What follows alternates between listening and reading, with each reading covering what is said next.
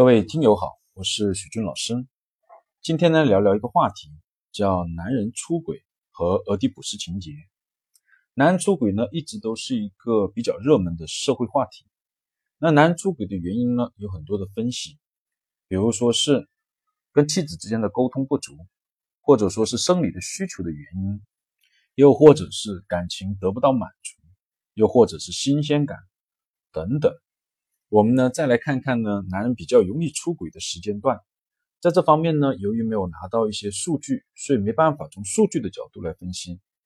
而从定性的角度来说，有一个时间段呢，几乎呢得到所有人的一个认可，那么就在女性的孕期和哺乳期这两到三年的时间内，男性出轨的概率很高。那为什么呢？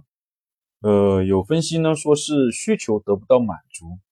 因为这段时间女性怀孕，各种各样的激素导致女性的情绪也不稳定，容易呢忽略了男性，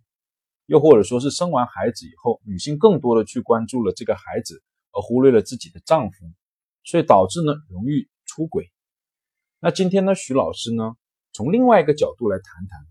从俄狄浦斯情节的角度来谈谈，男人为什么在这段时间容易出轨。俄狄浦斯呢是一个国家的国王，跟他的皇后生下来的王子，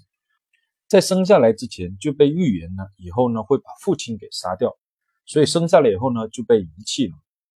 他呢却被呢邻国的国王所收养，后来呢成为了邻国的王子，但是一直呢知道自己是被领养的，身份不明，因此他也去求问了神，而神呢又告诉他呢，他命中注定会呢。杀掉自己的父亲，娶了自己的母亲，为此呢，俄狄浦斯就离开了领养他的邻国。而在他离家的这个路上呢，就碰到了他的亲生父亲，但他并不知道，由于一个突然的一个冲突呢，他就把呢他这个不认识的这个父亲给打死了。后来呢，就到了他的生父所在的国家，阴差阳错下受到了这个国家的人民的一个拥戴。并娶了他的母亲为妻，然后生下了呢一个儿子，两个女儿。后来呢，各种各样的缘由吧，导致他知道了他把自己的亲生父亲给杀掉了，而娶了自己的母亲，这样一个悲惨的结局。后来呢，他呢把自己的眼睛弄瞎了，并离开了这个国家。那心理学家弗洛伊德呢就把这个故事进行引用，创造了一个词。叫做俄狄浦斯情节，是指呢弑父恋母的情节。他认为呢，在这个性器阶段，就性器官的性器阶段，一般是指呢三到六岁，男孩呢就会呢对自己的母亲产生爱恋，并希望呢占有自己的母亲，而敌对呢他的一个父亲。然而，社会的伦理道德是不会允许这种弑父恋母的乱伦情节的，因此呢。在孩子逐渐到后期呢，他会把这种呢乱伦的情节压抑到自己的潜意识当中。这也是弗洛伊德认为，为什么很多人都会对自己这一段幼年的一个记忆所没有的一个重要的原因，就是记不起自己那段时间发生的很多事儿。回到男人出轨这样一个问题来，当妻子呢开始怀孕，进入了哺乳期。这时候呢，妻子就成为了一个母亲，母性的光环是非常大的。这个时候，丈夫呢跟妻子之间发生关系，很大程度上会呢勾起丈夫的俄狄浦斯情节。丈夫呢会把这时候的妻子在潜意识中当成自己的母亲，与母亲发生关系，这是世俗所不允许的。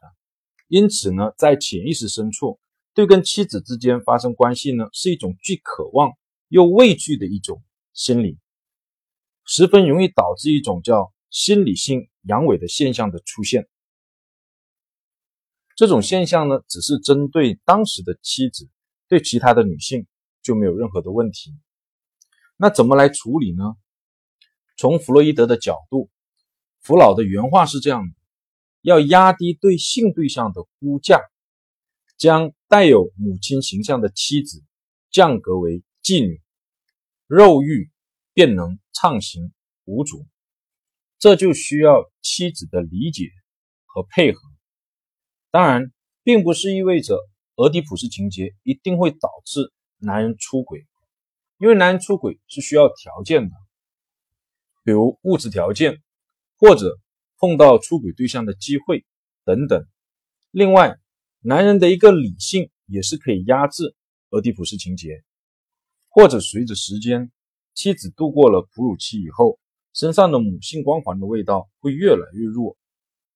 丈夫也会将他的俄狄浦斯情节再次压抑住或者升华掉。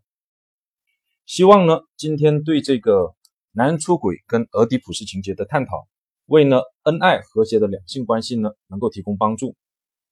好，如果大家想学习呢更多心理学和管理学方面的知识，可以呢在喜马拉雅电台搜索许军老师。说心理和管理，然后点击主播就可以找得到，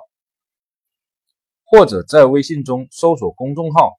“教师的英文单词 Teacher” 加许军的汉语拼音 Teacher 许军，就可以找得到许老师的一个微信公众号。好，谢谢大家。